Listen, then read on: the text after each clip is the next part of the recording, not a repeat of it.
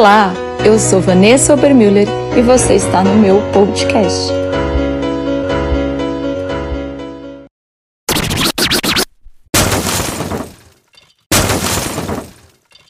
Deus.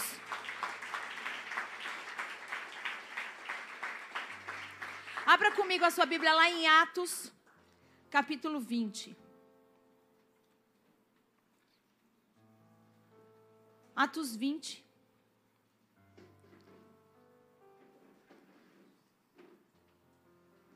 Versículo 7. Vai dizer assim: No primeiro dia da semana, reunimos. Vou repetir. No primeiro dia da semana, reunimos-nos para partir o pão. E Paulo falou ao povo. Pretendendo partir no dia seguinte, continuou falando até a meia-noite. Havia muitas candeias no piso superior. A sala no andar superior, onde estávamos reunidos, era iluminada por muitas lamparinas. Na NVI havia muitas candeias no piso superior. Um jovem chamado Eutico, que estava sentado numa janela, adormeceu profundamente. Durante o longo discurso de Paulo. E aí diz: Vencido pelo sono, caiu do terceiro andar. Quando levantaram, estava morto. Paulo desceu, inclinou-se sobre o rapaz e o abraçou, dizendo: Não fiquem alarmados, ele está vivo. Então subiu novamente, partiu o pão e comeu. Depois continuou a falar até o amanhecer e foi embora. Levaram vivo o jovem e isso muito os consolou. Agora, qual foi a palavra que saltou aos meus olhos? Paulo abraçou aquele jovem. Por quê? Porque quem estava no imersão, e eu vou te dar um pano de fundo, antes de buscar o tema sobre, né, o, o imersão meio que já vem casado com o tema da, de aniversário, nós completamos, né, foi tirada a decoração, mas nós acabamos de completar nove anos de ministério, nove anos que estamos plantados aqui. E Deus nos deu uma palavra sobre dons, sobre fruto. Foi essa palavra que Deus fez saltar no meu coração: dons e fruto. E nós falamos tanto a respeito disso.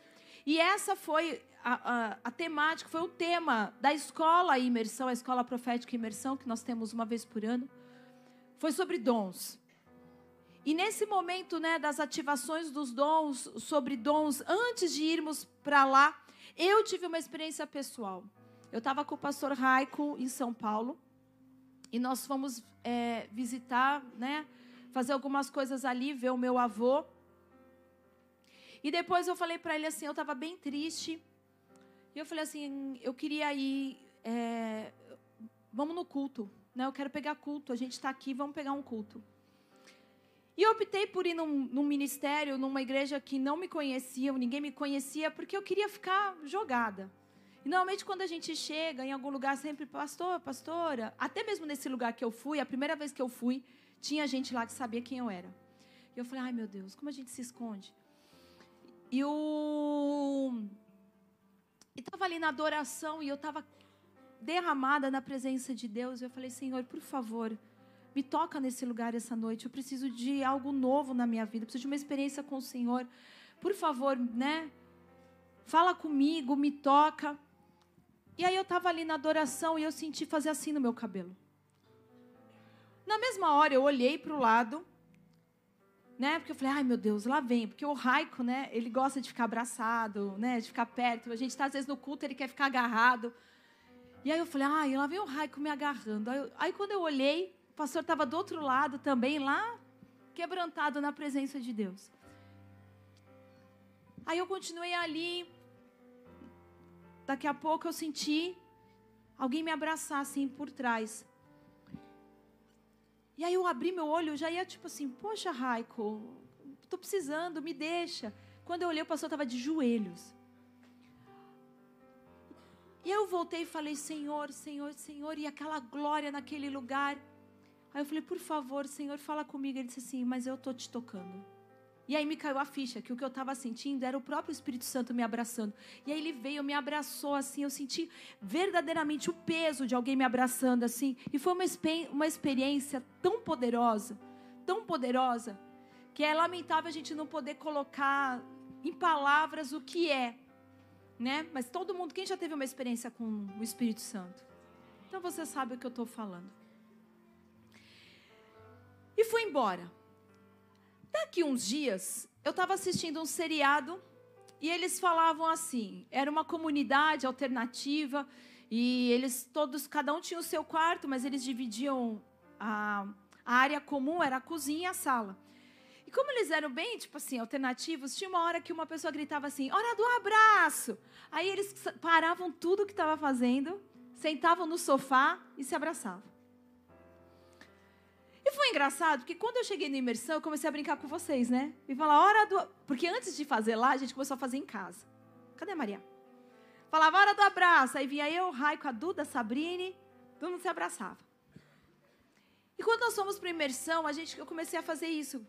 É, eu falava assim, gente, hora do abraço. Aí todo mundo corria e se abraçava. Mas o que Deus fez nesse momento de imersão? Muitas pessoas foram curadas durante esse momento. Não foram curadas na palavra, não foram curadas na ativação, mas elas receberam algo diferente de Deus no momento do abraço. E muitos testemunharam isso, tanto lá como aqui no nosso no retorno no domingo passado.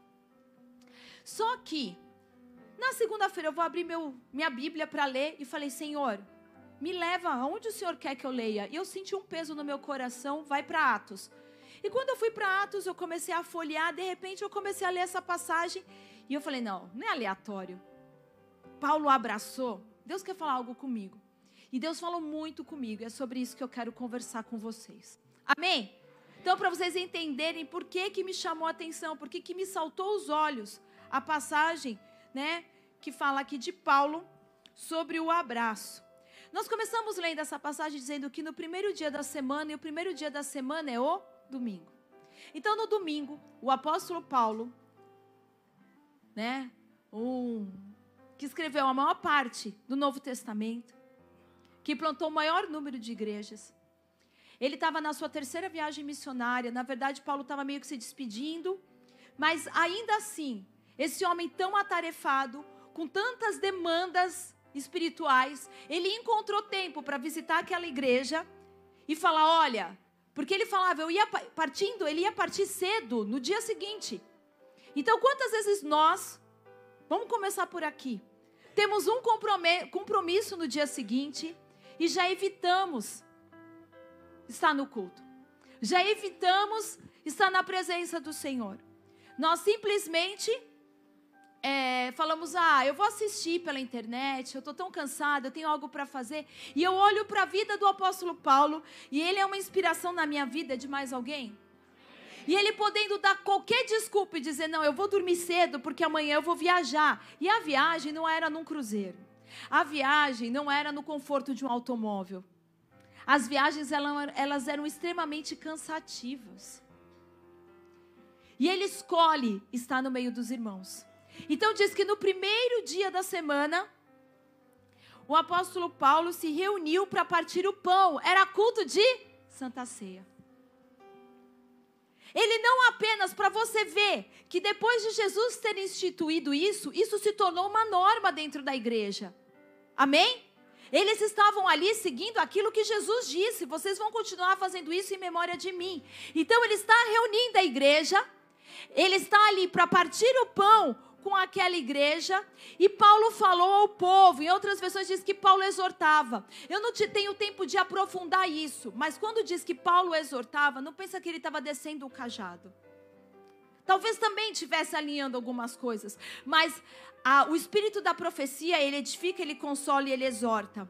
E exortar, ele está muito ligado a encorajar você encorajar o outro. Então Paulo estava se despedindo meio que daquela igreja, ele já, já tinha estado em Trode, e agora ele estava encorajando mais uma vez aqueles irmãos. Posso ouvir glória a Deus?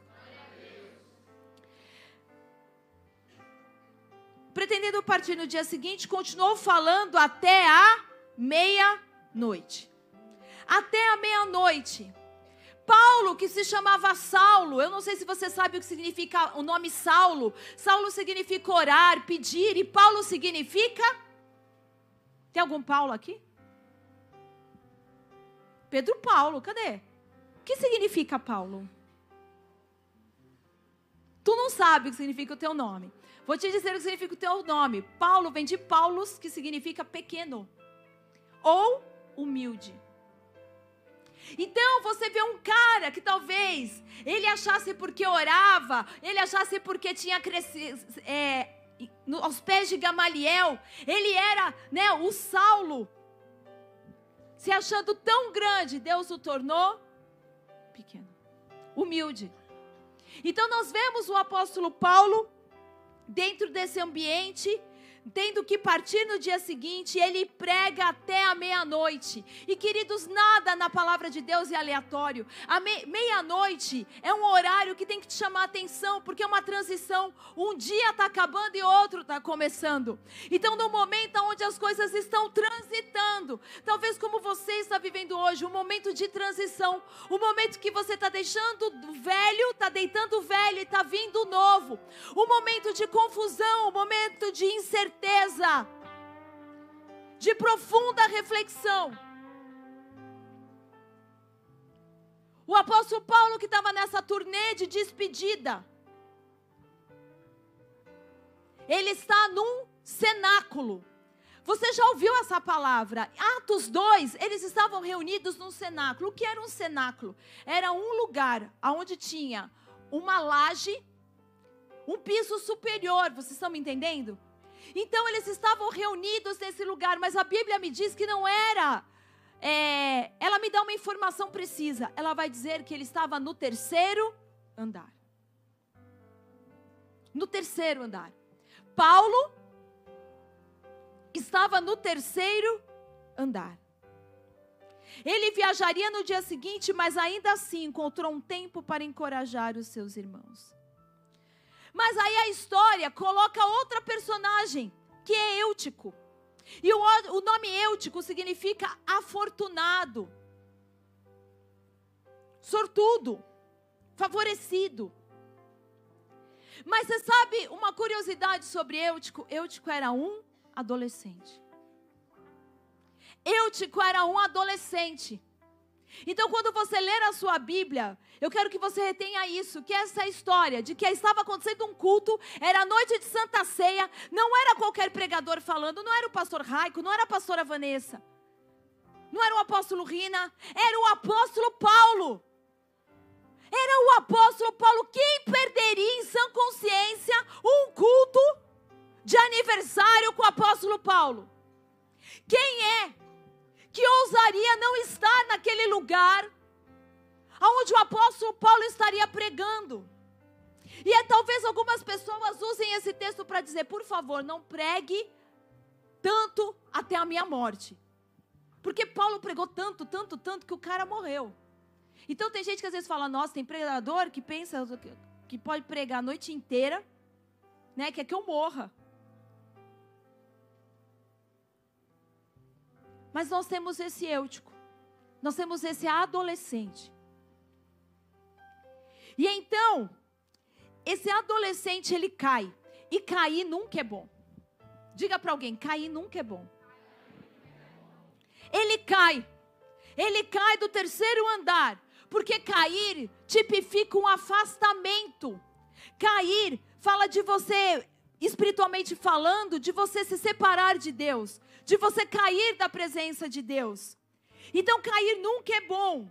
É uma separação. Vamos lembrar um pouquinho: Satanás caiu do céu. Oh, como caíste do céu, tu que debilitava as nações.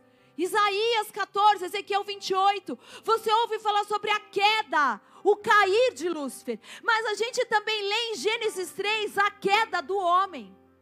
Cair nunca é bom. Quando a Bíblia fala que alguém caiu de algum lugar, não é algo bom que está acontecendo. Quantos estão me entendendo? A palavra queda significa cair ou descer para um lugar mais baixo, por perda ou falta de apoio. Mudança de posição, você estava num lugar, agora você veio para outro. Tornar-se menor, inferior. em grau, quantidade, qualidade, valor.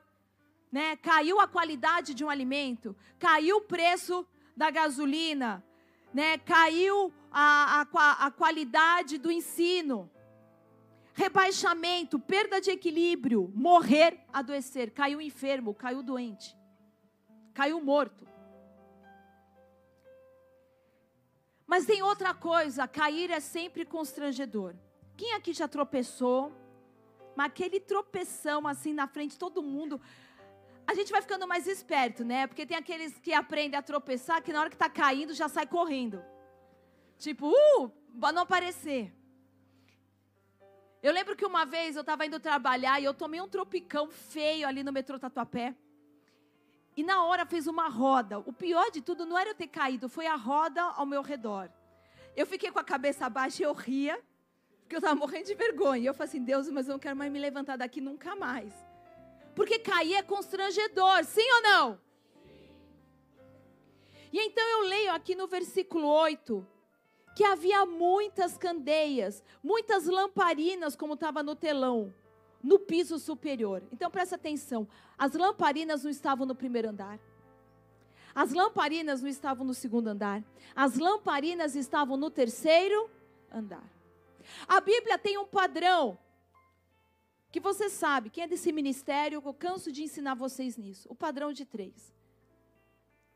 Então, você vê que tinha no terceiro andar, Paulo estava ali no terceiro andar, e no terceiro andar ele estava totalmente iluminado. Agora, candeia, lamparina é uma lâmpada que ela é, né? É a, tem, possui uma chama que é abastecida com óleo. O que, que isso te lembra? O que, que é alguém que está queimando abastecido por óleo? É uma figura do Espírito Santo, mas também é uma figura de um cristão cheio do Espírito Santo. Você lembra de Mateus 25, das virgens? Elas tinham lamparinas que tinham que estar cheias do óleo. Você sabe, fala de uma igreja que tinha que estar cheia da presença de Deus. E então havia esse monte de lamparinas no piso superior. Meia-noite, nesse tempo de transição, o mesmo horário que Deus visitou o Egito, o mesmo horário que Ruth visitou Boaz, que Paulo e Silas cantaram e os grilhões, as prisões foram abertas, que as virgens, diz meia-noite, ouviu-se um grito e as virgens sabiam que o noivo estava voltando. Meia-noite não é qualquer hora, não. Meia-noite é um tempo muito oportuno. E eu quero que você perceba que coisas boas estavam vindo em horas escuras, enquanto você dorme. Às vezes a gente perde isso. Aquele jovem, aquele adolescente, ele dormiu numa hora onde coisas boas, a volta do noivo é algo bom, sim ou não? Mas eu estava dormindo.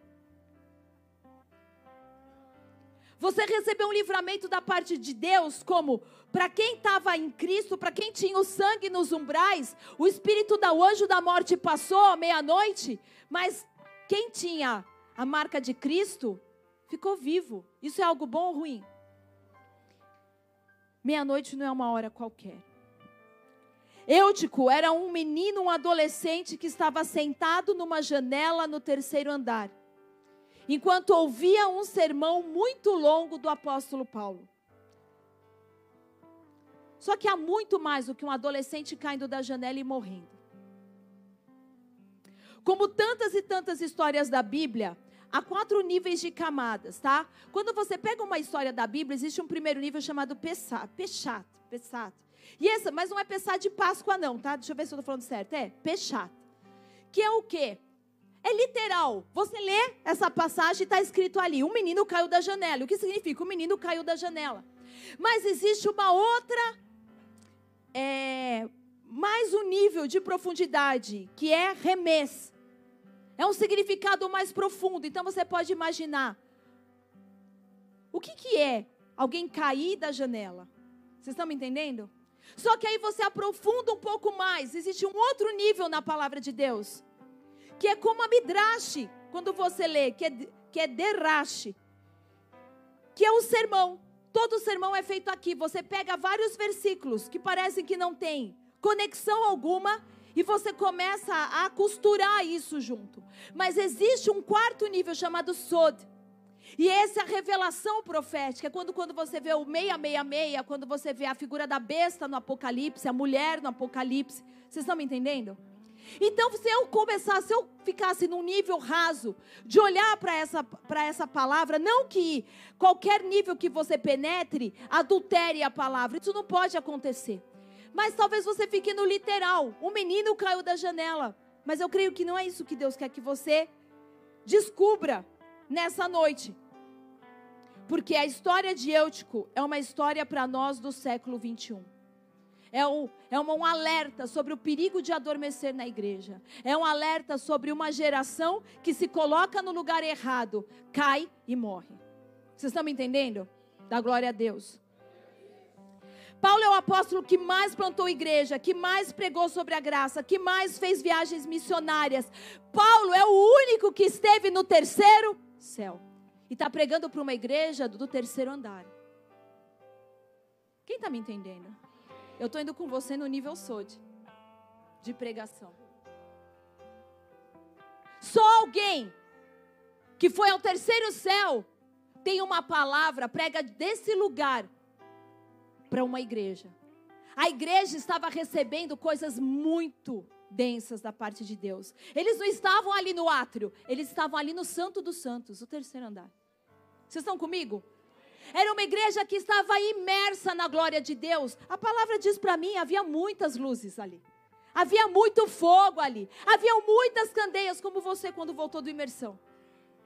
Volta tão cheio. A reunião, se você pegar para assistir o culto do domingo passado, você vê uma igreja no terceiro andar, cheia de lamparinas acesas.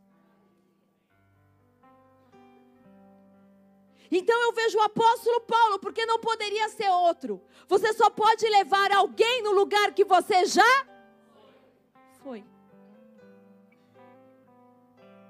Só alguém que esteve no terceiro céu pode pregar nesse lugar espiritual e mostrar e revelar e trazer revelação. O que é revelação? É pegar algo que estava escondido, mas agora vem a luz.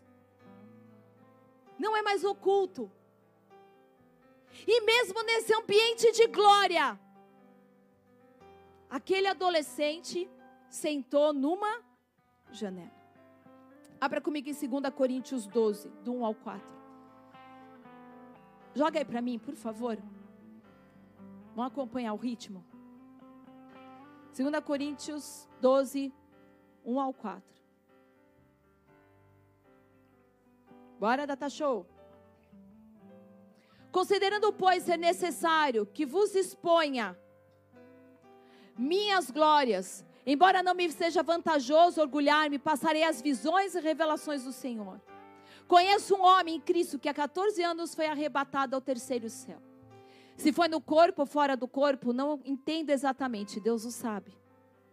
Mas sei que esse homem, se isso ocorreu no corpo ou fora do corpo, não sei, mas certamente Deus o sabe foi arrebatado ao paraíso e ouviu palavras inexprimíveis ou inefáveis, as quais não é concedido ao homem comentar. Até aí. Esse é Paulo. As pessoas que ouviam Paulo eram candeias vivas, tochas acesas, iluminadas pela pregação do Evangelho. Ouvindo coisas espirituais por um homem que vivia no natural, o sobrenatural. Paulo era Paulo, quando eu olho para Paulo, ele é aquele, aquele alvo que você persegue, que você diz assim: eu quero fazer do sobrenatural algo natural na minha vida. Eu quero fazer daquilo que é uma experiência espiritual, sobrenatural, uma realidade da cura, da transformação, da libertação, de levantar e andar, de ressurreição.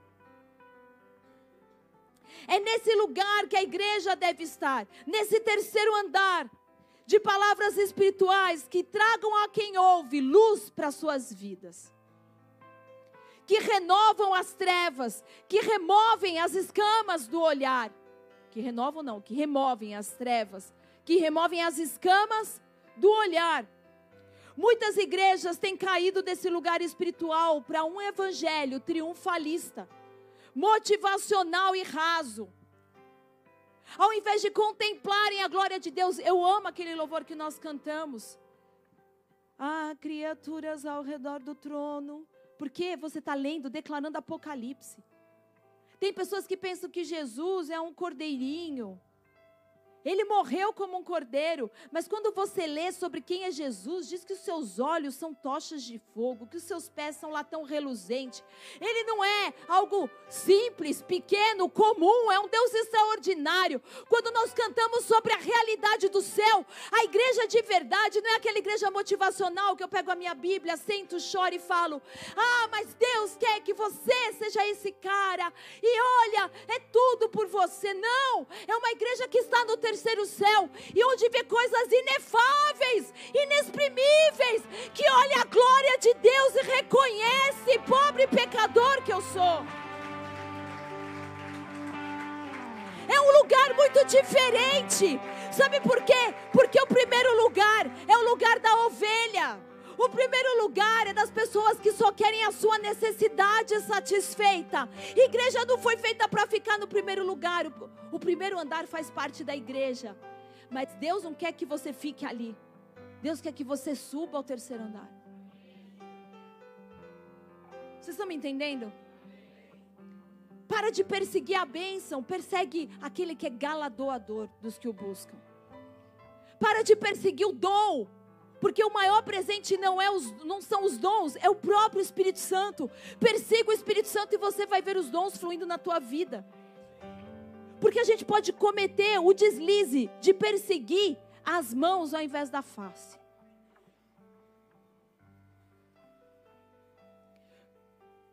Eutico para nós nessa noite é mais do que uma igreja, do que um adolescente.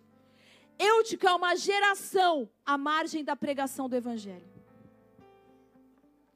Eutico, para mim e para você nesse lugar essa noite, é uma geração que estava na periferia do Evangelho, que estava na margem do Evangelho. Para os hebreus, o número 3 na Bíblia fala de conexão. Lembra que vai dizer que o cordão de três dobras não se quebra facilmente. Para um judeu, o terceiro valor media, reconcilia e reconecta os dois. O número 3 representa algo novo, mas não desconectado. Olha para você, teu corpo humano tem três partes: cabeça, tro tronco e membros. Três fala de transitar para um período de crescimento. Três fala de ressurreição. Ao terceiro dia, Jesus ressuscitou. Fala de tempo, presente, passado e futuro.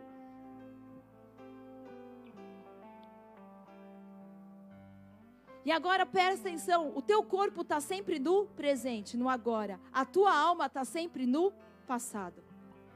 Por isso que as doenças da alma, normalmente depressão, porque a tua alma ela tem sempre no passado e o teu espírito ele está na revelação, ele está sempre no futuro. Vocês estão me entendendo? Eutico caiu do terceiro andar enquanto Paulo pregava do terceiro céu. Porque o meu espírito pode estar numa dimensão muito diferente. Paulo era um homem que conseguia ficar na presença do Senhor. Então Eutico caiu do terceiro andar enquanto Paulo pregava do terceiro céu, de um lugar de intimidade em Deus. Profunda intimidade. A palavra cair no grego é pepto ou epipeses e a mesma palavra usada em Atos 10, 44, quando o Espírito Santo cai pela primeira vez sobre os gentios. Só nessas duas vezes você vai ver essa palavra. Quando Eutico cai, ele caiu de um lugar espiritual para um lugar natural. Vocês estão me entendendo? Imagina que o terceiro andar é um lugar espiritual. Eutico cai do terceiro andar, ele cai de um lugar espiritual. E ao Outra vez que você vai encontrar essa mesma palavra sendo usada, cair, vai ser lá em Atos 10, 44, quando o Espírito Santo caiu sobre os gentios. Tomou os gentios. Através da vida de Eutico, o Espírito Santo está nos mostrando a geração de hoje. A geração Z e a geração Alfa. A última geração antes da volta de Jesus. Paulo era o pregador certo para aquela geração. Porque só quem teve os seus olhos abertos após a queda poderia abrir os olhos espirituais de uma geração que estava caindo. Lembra comigo que Paulo também caiu do cavalo. E ele teve os seus olhos abertos. Lembra, você só pode levar alguém a um lugar que você já Paulo era o cara certo para pregar para aqueles adolescentes. Porque Paulo sabia o que era cair mas ele sabia o que era ter os olhos abertos. E ele estava falando para uma geração, entendendo que havia uma geração dentro da igreja que estava caindo também. Que estava num lugar muito perigoso. Que lugar é esse, pastora? Que geração é essa? A geração da janela como Deus me ministrou a respeito da geração da janela. Se eu olho para a Bíblia e começo a buscar janela, Noé abriu uma janela no terceiro andar da arca. Raabe desceu os espias por uma janela. Mical desceu Davi, livrando ele da fúria de Saul por uma janela. Mas depois a mesma Mical olhou para a janela com desprezo sobre Davi, quando ele vinha trazendo a arca da aliança. Jezabel olhou por uma janela para Jeú. Paulo escapou por um cesto, por uma janela. Daniel foi visto orando e é jogado na cova dos leões, porque ele estava na janela orando a Deus. Janela é uma abertura na parede de uma casa. E qual é o objetivo de uma janela? Permitir que a iluminação, que a luz de fora entre, permitir que a, a, o ar passe. Mas a Bíblia também fala que os olhos são a janela da alma. Eva viu o fruto e caiu. Se você ficar olhando e cobiçando o fruto errado nesse tempo, pode acabar caindo e morrendo. Eva fez isso. Se vocês ficarem olhando o fruto errado e cobiçando o fruto errado nesse tempo, porque a gente esquece que a gente está falando de fruto, mas Eva também foi atrás de um fruto, mas que não gerava vida, gerava morte.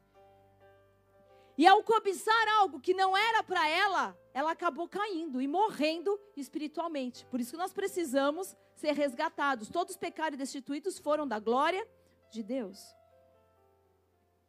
Eutico estava querendo o melhor de duas realidades: as coisas espirituais e os prazeres do mundo. Porque quando eu sento na janela, eu estou sempre olhando o que está acontecendo do lado de.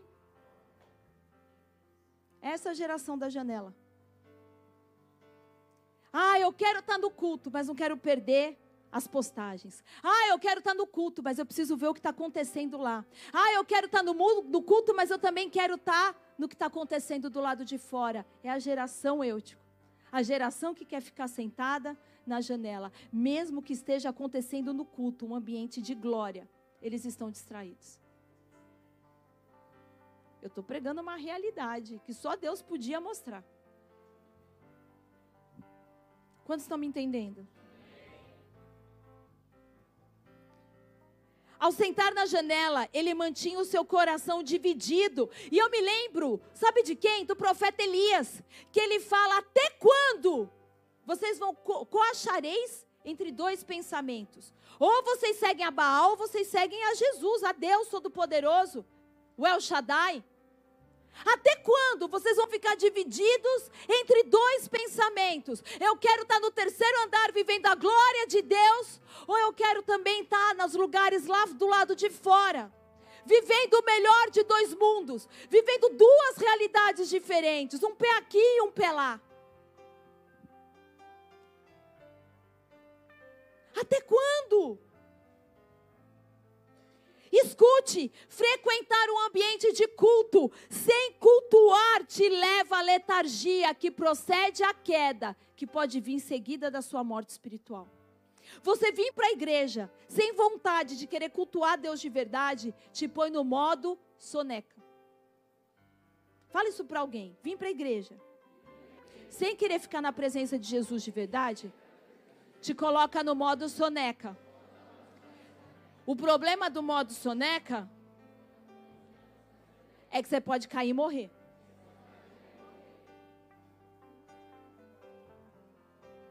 Distração leva à sonolência. Quando a gente prega a igreja, começa a dormir, é porque está distraída. Porque quando você está focado, você não dorme. Vou falar de novo, hein? Que isso foi distração te leva à sonolência.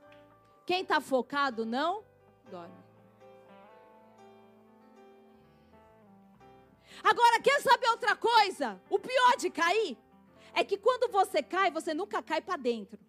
Isso é só gíria de malandro, cai para dentro. É para brigar. Pode cair para dentro. Porque a verdade é que talvez você caia, você vai cair para. Ih, Quando você cai, você nunca cai para dentro, porque a felicidade de Eutico teria sido dormir e ter caído para dentro da igreja, mas ele caiu para. Não olha para ninguém agora. Só fala assim: se cair, é sempre para fora. Mas não olha para ninguém, porque não há condenação para aqueles que estão em Cristo. E não é o meu objetivo, ao contrário. Quando o Senhor colocou esse peso e falava muito comigo da geração dos adolescentes, eu entendi a importância, porque o ano passado, a palavra profética que o Senhor fez cair no meu coração foi intergeracional. Que se a gente quer ser uma igreja com relevância, que cumpre o seu propósito, não, é, não basta apenas ter várias gerações dentro da igreja, porque tem. Tem gente de tudo quanto é idade aqui. Nós precisamos estar conectados. E Eutico estava desconectado da sua igreja. Está na janela, está desconectado.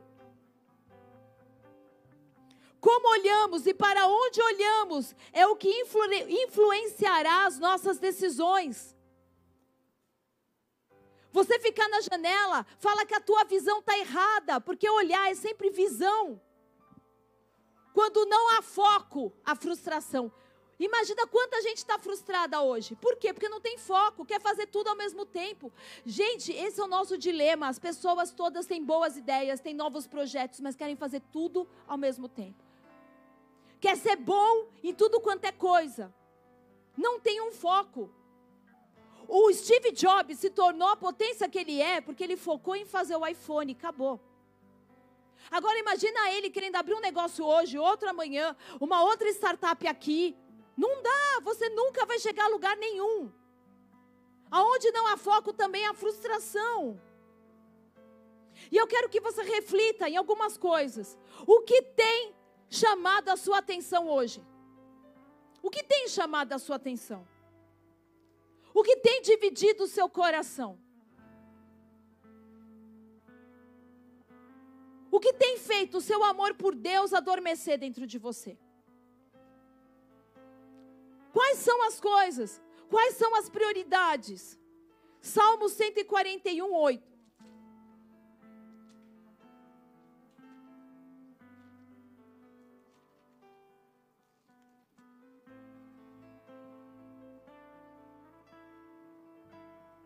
Mas os meus olhos estão fixos em ti, ó soberano Senhor. Os teus olhos têm que estar fixos no Senhor Jesus. Os meus olhos estão fixos no Senhor. Eutico foi para o culto. Talvez forçado, talvez obrigado, talvez injuriado. Eu não sei. Eutico foi para o culto. Mas no culto ele sentou no lugar errado, a turma do fundão. A turma da janela. Porque Eutico não sentou na frente, Eutico não sentou no meio da igreja, ele começou a se colocar na periferia. Vamos ficando cada vez mais longe, vamos ficar cada vez mais longe. É a mesma coisa na escola. Quem é que senta no fundão? Os bons alunos? Não, os que querem bagunçar.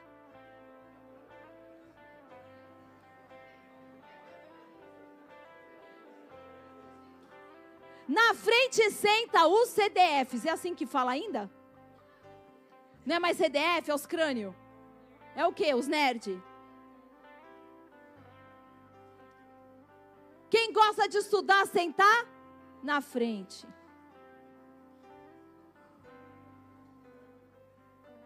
Agora no amor, vira para o povo que está lá atrás e fala assim: cuidado com a janela.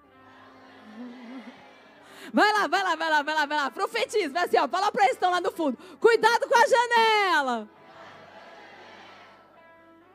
Ó, vocês só não estão ouvindo isso porque hoje eu fiz vocês sentarem aqui, viu? Mas nós vamos perguntar para eles. Toda igreja agora fala para eles: cuidado com a janela.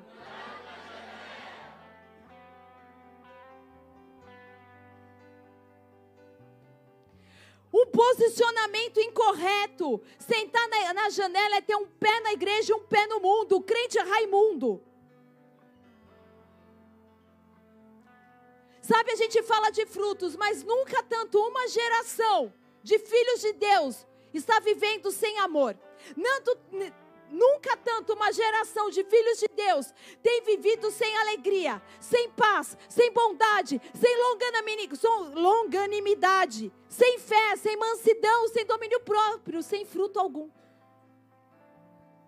Por quê? Por que, que uma geração toda tem vivido sem amor? Por que, que uma geração toda está sem paz? Por que, que uma geração toda está sem fidelidade, sem bondade, sem domínio próprio? Por causa da janela. Porque não dá para você querer as coisas de Deus e as coisas desse mundo. Você nunca vai produzir frutos se a tua raiz não estiver no lugar só. Você já viu alguém querer ser plantado na igreja e no mundo? Que fruto essa pessoa dá? Eu te falo qual: o bem e o. Eita, glória, você foi poderoso. Por favor, faça um vídeo. O fruto que você dá com um pé na igreja e um pé no mundo é o mesmo da árvore do conhecimento do bem e do mal. Você acha que você pode. Porque o que, que Satanás queria fazer? Coexistir as duas coisas. Ele entendeu, Deus faz separação entre o bem e o mal, entre luz e trevas, entre puro e impuro. Mas Satanás diz assim: ah, dá para ficar tudo junto. Quando eu acho que dá para ficar tudo junto, o fruto que vai sair daí nunca é bom. Vou falar que nem o, profeta Amaro. Faz o tímpano deles estourar. Brincadeira, Deus, não há condenação. Que eles se convertam e venham para cá. Mas era o profeta Amaro falava. Eu faço uma oração simples. Deus, que essa pessoa aí que está com essa. Jesus amado. Fica aqui comigo, não liga para a janela. Eutico não conseguia ter foco, pois estava posicionado num lugar de distração. Como que eu vou focar naquilo que é de Deus se eu estou sentada num lugar de distração? Se eu estou escolhendo me posicionar num lugar de distração. Estamos vivendo a maior geração sentada na janela desde a igreja de Atos desde o batismo do fogo do Espírito Santo caindo. Esse tempo é o tempo onde nós estamos vivendo a maior geração sentada na janela.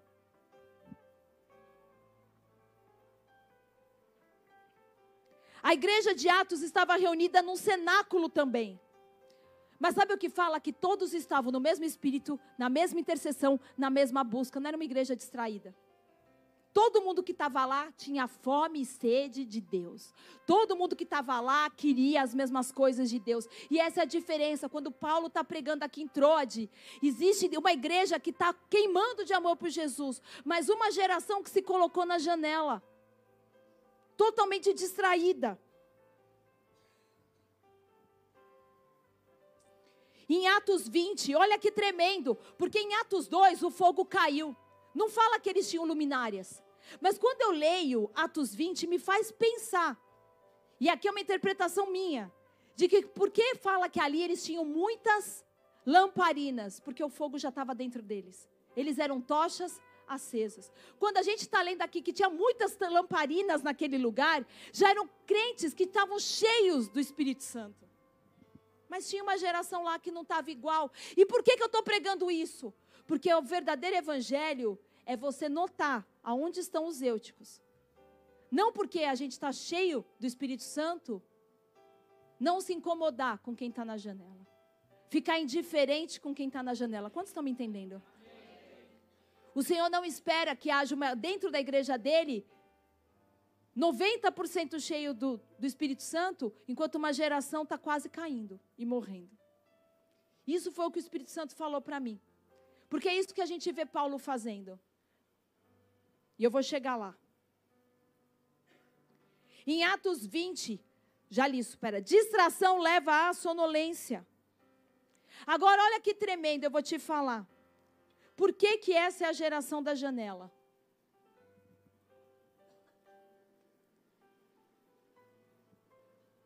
Qual é a diferença de quem nasceu da geração Z?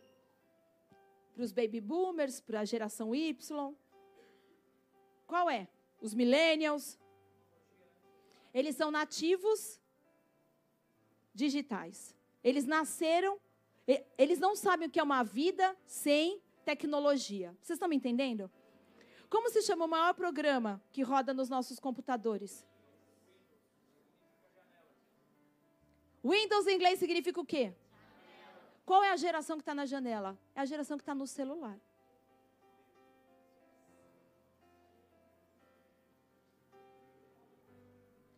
Queria filmar. Pô, bate uma foto da cara deles agora. Pega assim a cara de terror deles.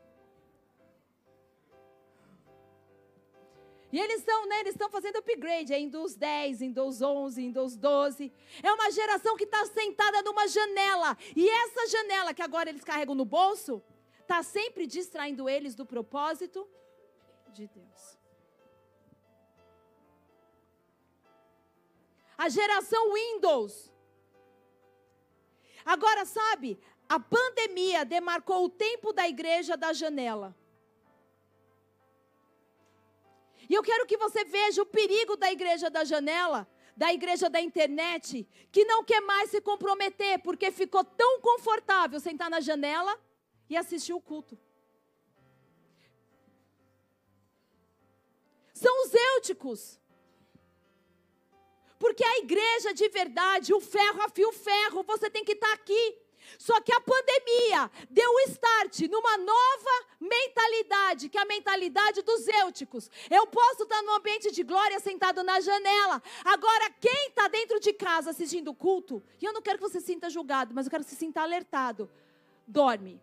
Porque você está na sua cama, quentinho, distraído. É um que quer uma coisa, aí você vai fazer uma comida, você está com fome, você não espera o culto terminar. Você vai na, vai na cozinha, pega você está sempre distraído. Mas qual é o perigo de você estar tá sentado na janela? Para quem está hoje assistindo o culto pela internet, é que se você morrer, não tem ninguém perto para ressuscitar. Porque se você cair aqui, nós estamos vendo, está aqui, estamos junto. Mas quem está do outro lado da tela, na janela assistindo, cara, se você cair, quem é que vai parar o culto para te ressuscitar?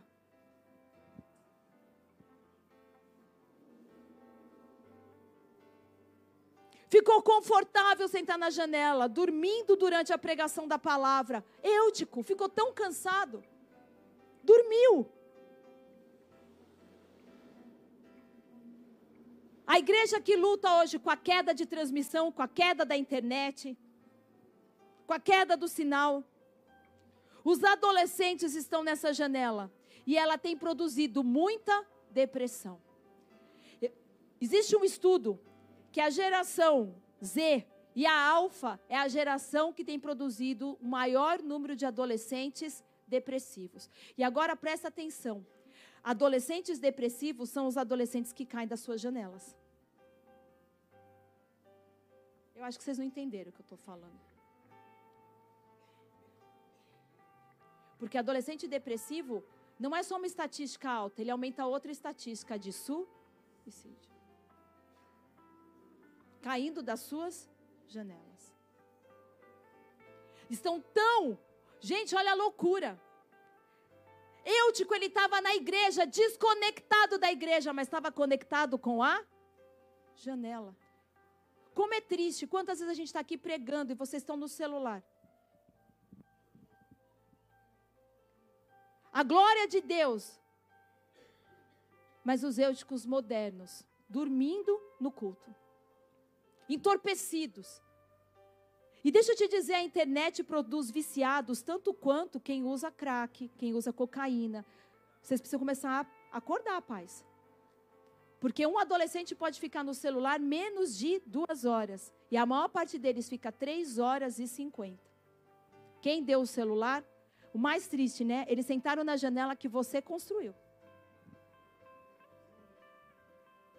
Na janela que vocês colocaram. E agora as pessoas vêm para o culto para sentar na janela no culto.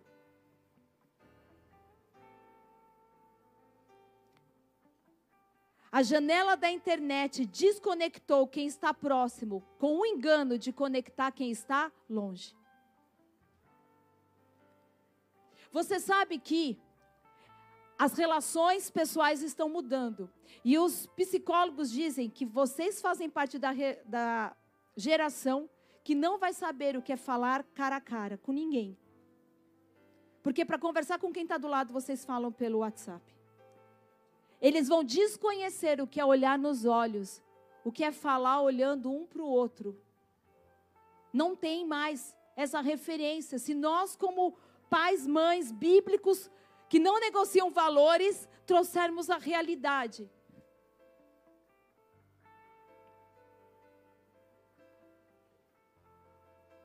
Quantos eúticos modernos sentados em frentes às janelas de diversos tamanhos? Tablet, iPad, iPhone,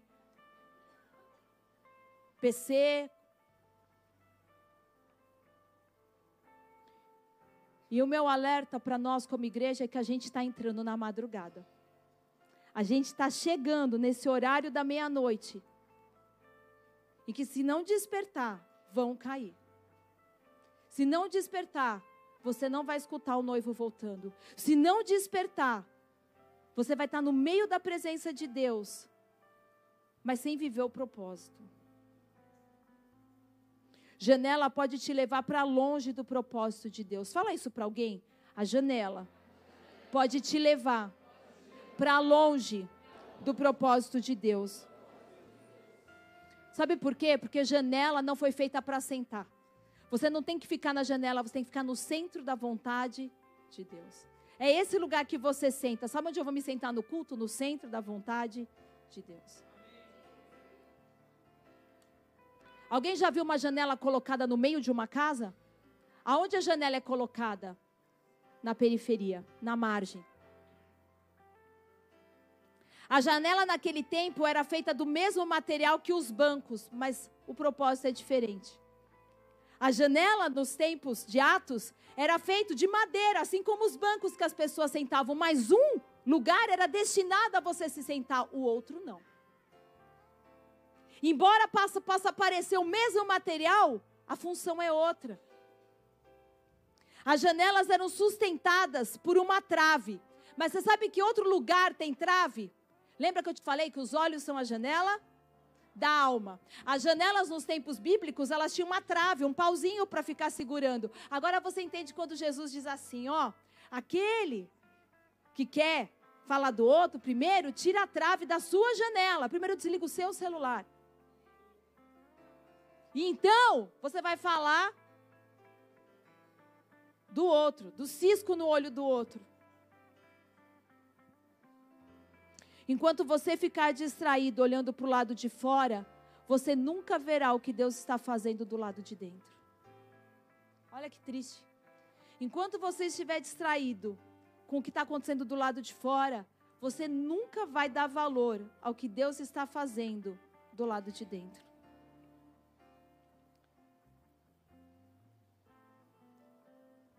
a trave da nossa janela precisa ser o quê? A cruz. A única madeira que você pode colocar na sua janela, na sua alma, nos seus olhos, é a cruz de Cristo. É através da cruz que a gente deve olhar as pessoas. É através da cruz que a gente deve avaliar as atitudes dos outros.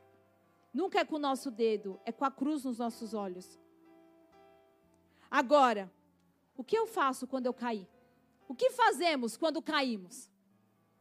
Paulo, o apóstolo que mais escreveu e mais recebeu de Deus revelação sobre a graça, é o que está pregando naquela noite. O cara que transitou da religião para o relacionamento, que sabia o que era cair de um lugar e se ver em trevas. Paulo que sabia o que era estar morto espiritualmente. O apóstolo Paulo era a sua própria mensagem. Três dias ele ficou cego. Três dias morto. Eu que estava num lugar repleto de luz e sal. Porque a igreja é luz do mundo e sal da terra. Mas ele foi do terceiro andar para o chão frio. Agora, como é que a graça traz vida para quem está morto? Porque esse é o objetivo. É aqui que nós temos que parar, olhar para o apóstolo Paulo. Irmão, pode até ser aborrecido me escutar, mas com certeza não tinha nada de aborrecido escutar o apóstolo Paulo pregando. Mas isso traz até um consolo para mim e para tantos outros pregadores dessa casa. Se dormiram com o apóstolo Paulo, se dormiram com o apóstolo Paulo,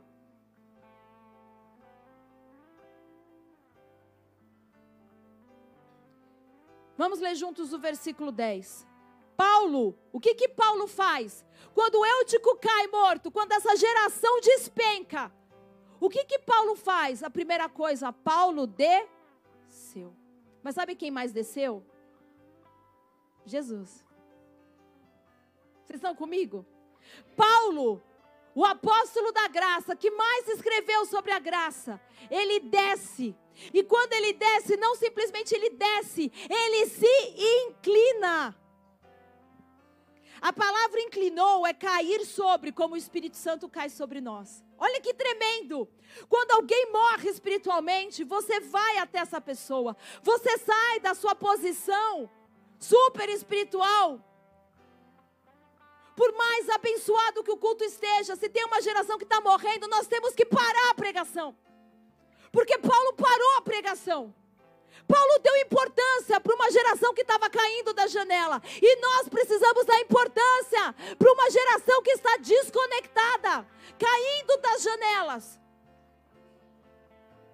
E então ele desce, mas não só isso, ele se inclina, porque quando você está na presença de Deus, você pode dar a presença de Deus. Então, quando ele tem um encontro com essa geração, não é um simples homem, é um homem que estava no terceiro andar, era uma igreja que estava no terceiro andar. Porque você não vai ressuscitar uma geração morta se você estiver no mesmo nível. Não há como ressuscitar o morto se você estiver morto também para ressuscitar gerações mortas. Há uma geração tem que estar tá viva. Toca alguém do teu lado e fala: é você essa pessoa.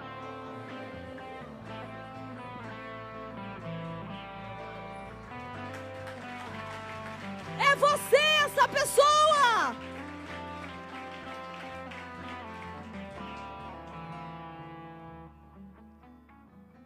Sabe aonde mais você vai encontrar essa palavra inclinou-se no grego? Da mesma forma, Lucas 15, 20. E o que acontece em Lucas 15, 20? É a parábola do filho pródigo. Quando o pai vê o filho voltando, ele se inclina e abraça aquele filho. Sabe o que Paulo fez?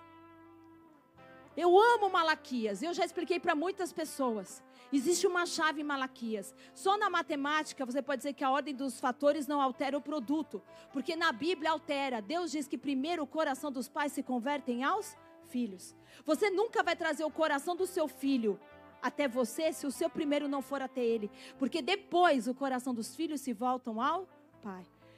Quando o filho apareceu, o pai correu para ele. O pai correu para ele. Quando Eutico caiu, o apóstolo Paulo, apóstolo significa apostelo, apostelo significa enviado. Ele era a própria mensagem naquela noite. Ele estava falando para a igreja: pera aqui, eu quero levar vocês a um lugar, uma dimensão no espírito, onde a igreja foi chamada para andar. Sinais, prodígios, maravilhas, a presença tangível de Deus. Porque se vocês estiverem assim, ainda que haja uma geração na janela elas vão voltar queimando. E então ele se inclina. Ele se inclina.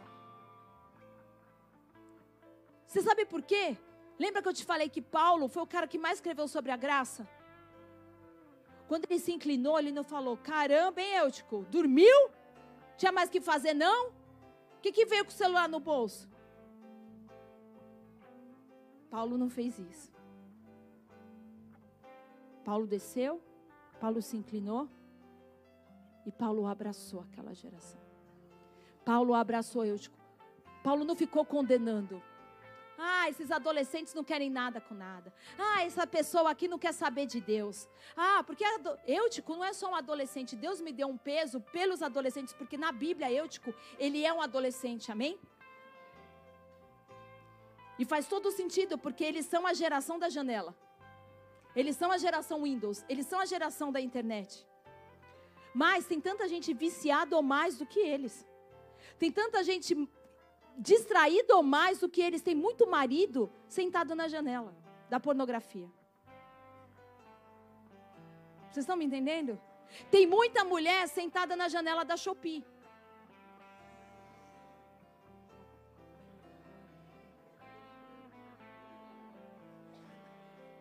Agora você se arruma na cadeira que eu estou falando com você. Mas a gente tem que falar de coisas reais, amém? Tem muita gente sentada na janela do Mercado Livre.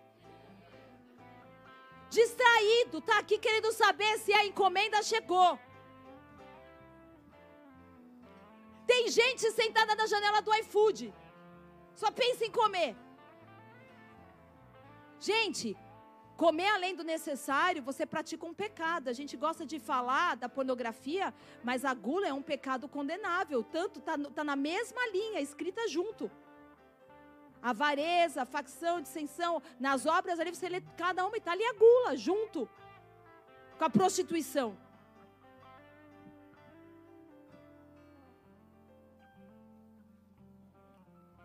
Paulo abraçou e aquele abraço trouxe ressurreição. Sabe por quê? 1 Timóteo 1,5.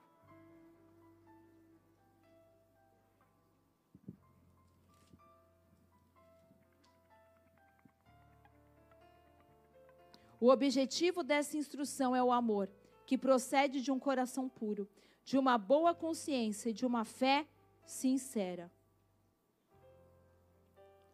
1 Pedro 4,8.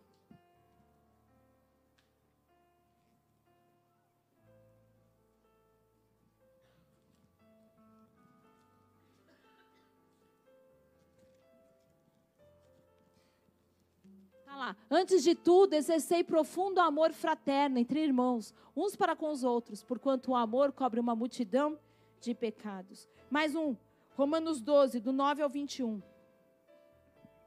Porque o verdadeiro amor mantém vivo o entusiasmo. Põe aí, Romanos 9. Romanos 12, do 9 ao 21, perdão. Romanos 12, do 9 ao 21. O amor seja sem qualquer fingimento, odiai sim o mal e apegai-vos ao bem.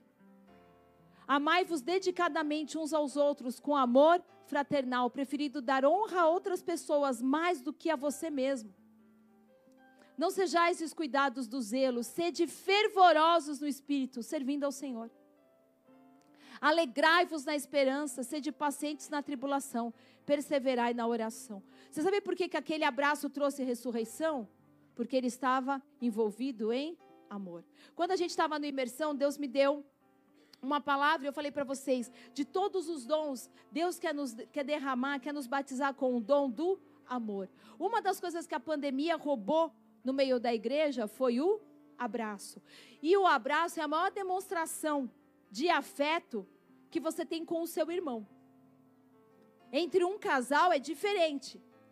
Mas entre irmãos é o abraço. E a pandemia roubou isso de nós. A gente começou a bater, né, cumprimentar as pessoas assim, ó, com soquinho. Se desconectando. Se você não sabe o poder do abraço, provavelmente não está tendo sucesso nos seus relacionamentos. Porque existem pessoas que não gostam de ser tocadas, têm dificuldade do toque. Só que desde que você nasce, você precisa ser abraçado. Desde que você nasce, você precisa ser envolvido. Deus nos fez assim. Abraçar é curar e ser abraçado é ser curado. Abraçar é curar e ser abraçado é ser curado. O abraço tem poder de converter. Pegar alguém que estava indo para um caminho de morte e trazer essa pessoa para um caminho de. Abraço desencadeia a liberação de ocitocina, que é o hormônio do amor. Olha só, às vezes a gente quer espiritualizar coisas que são práticas, mas você sabe melhor do que eu, 1 Coríntios 13, vai falar de tantas coisas maravilhosas. E no final ele encerra dizendo assim: Sabe, portanto, que restam agora, pois, a fé, a esperança e o amor. Mas o amor é o maior de todos. O maior dom, não adianta profetizar, porque sem amor, de nada adianta. Não adianta curar se não houver amor. Não adianta orar em línguas se não houver amor. Não adianta nada do que nós possamos fazer através da manifestação dos dons do Espírito Santo se estiver desprovido de amor. Todo aquele que diz seguir a Cristo, ser discípulo de Jesus, tem que ser conhecido pelo amor. E Deus nos deu algo, Deus colocou em nós ferramentas, porque você é o corpo de Cristo, capaz de desencadear no outro amor. Mas não o amor eros, o amor fraterno. O amor que traz cura, o amor que traz proteção. O amor quando você olha para uma pessoa que muitas vezes você não tem mais como ajudar, não sabe o que falar, você para e fala: "Posso te dar um abraço?" E tudo muda tudo muda. Essa era a razão de Eutico estar na janela, nesse lugar de mornidão. Porque se eu não estou nem dentro, nem fora, eu estou no lugar de mornidão. Quando nós lemos em Apocalipse que quem é morno vai ser vomitado, é a mesma coisa que cair da janela. Você nunca vai cair para dentro, você vai cair para fora. Ser vomitado é colocar algo que estava do lado de dentro. Janela é um lugar de Monidão espiritual. Quanta revelação.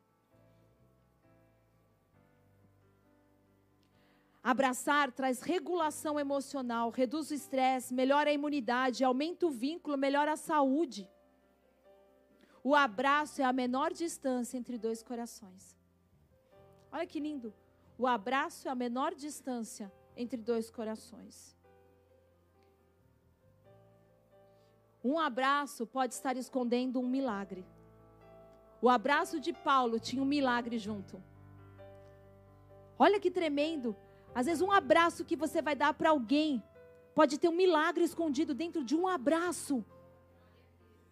Eutico foi reconectado, porque a janela te desconecta, mas o abraço te reconecta. E então nós terminamos lendo que Paulo volta, vai pregar até o dia amanhecer, ó, avivamento.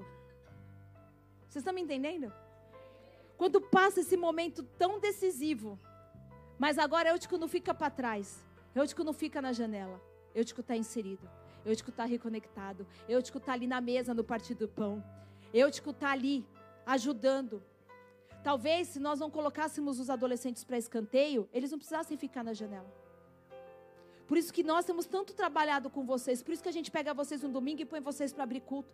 Por isso que a gente pega vocês e põe vocês para ler palavra de dízimo. Por isso que a gente pensa em ter um lugar maravilhoso para que vocês não precisem pensar que vai para a margem. Porque a gente pode achar que eu tipo, quis ir para a janela, mas de repente a igreja deu a janela para ele sentar. De repente somos nós tão ocupados e vamos não esse lugar está ocupado. Não me venha me perturbar. Eu não quero cuidar. Eu não quero servir. Eu não quero liderar adolescente gente põe na janela.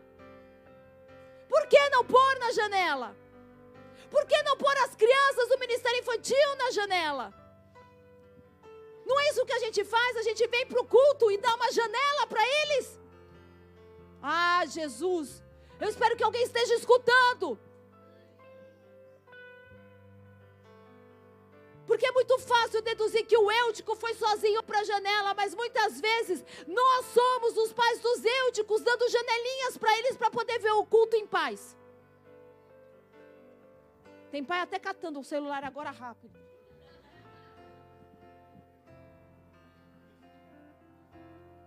Temos que conectar os que estão na janela, porque o maior dom é o amor. E é isso que Deus espera de nós como igreja.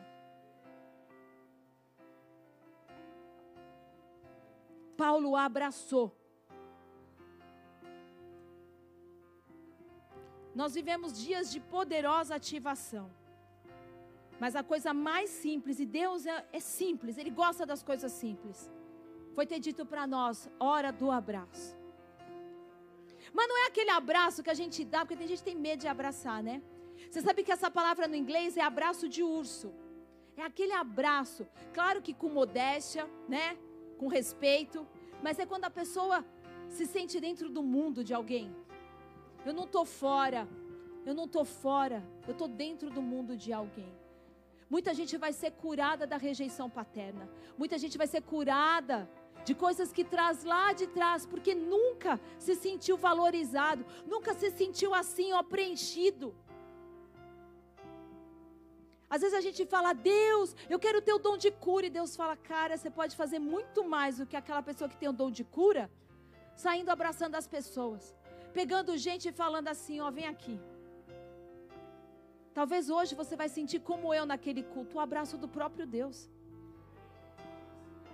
O abraço do próprio Deus. Vocês são a geração que eu quero abraçar. A geração que eu quero ver fora da margem. Você sabe que a maior parte dos discípulos de Jesus eram adolescentes. Vocês sabiam disso? Eram adolescentes. Ana. Você imagina sendo discípula de Jesus de verdade? Por que, que o Senhor acreditou tanto em vocês e vocês tantas vezes não acreditam? Eu uma vez eu falei para a Duda assim: você sabe por que, que o mundo é tão atraente? Por que, que o mundo é tão atraente? Porque você não precisa provar que o bom é bom. Você só precisa atrair quando tem um engano nisso. Jesus não precisa ficar pondo um parque de versões, um batistaca tocando aqui e as coisas muito loucas para você se sentir atraído. Porque não há mentira nisso. Essa é a verdade. E a verdade, ela é a verdade. Ela não precisa ser florida. Mas se eu preciso tirar alguém de um lugar de segurança, eu preciso brilhar bastante. O mundo vai sempre brilhar mais que a igreja. Sempre. O mundo vai ser muito mais legal que a igreja. O mundo sempre vai ser mais atrativo. As músicas do mundo vão parecer sempre muito mais legais. Porque o objetivo deles é matar vocês. Você iria para um lugar onde você sabe que você vai morrer em sã consciência? Você iria? Iria para uma festa sabendo que você vai morrer naquela festa? Nunca. Por isso que tem que ser muito bom, por isso que você tem que passar muito verniz, por isso que você tem que jogar muita purpurina, por isso que tem que ser tudo tão legal e parece tudo tão incrível. Porque ninguém em sã consciência escolhe um caminho de morte. Mas ao contrário, você olha para Jesus e Jesus está morto, e Jesus está ferido, e Jesus está rasgado, porque relacionamentos ferem. Olha para quem está do teu lado e fala assim: meu relacionamento sempre machuca. Por que, que Jesus estava desfigurado na cruz? Porque ele escolheu se relacionar com a gente. Olha o estado que a gente deixou ele. Ele não ficou bonito, florido e cheiroso. Ele estava sujo, rasgado, flagelado, torturado, ferido. Como a gente sai de um relacionamento, de um casamento, de uma igreja? Muita gente sai assim da igreja, por incrível que pareça, sai. E ainda assim, ele mesmo escolheu ficar com os braços abertos, né? Aquela postura, né, de eu vou abraçar o mundo com meu amor. Os amigos do mundo vão parecer sempre que se lembram mais de você do que os amigos da igreja. É ou não é?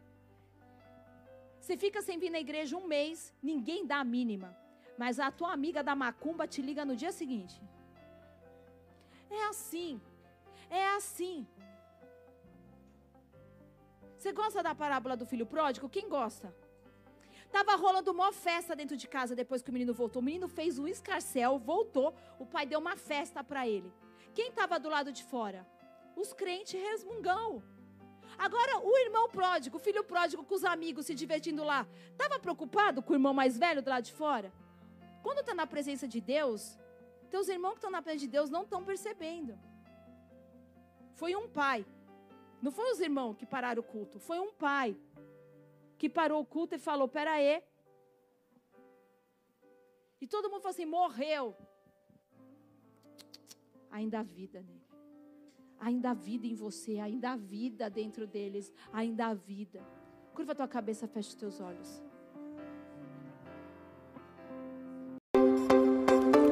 Esse foi mais um podcast. Se inscreva, compartilhe, não fica de fora. Até a próxima.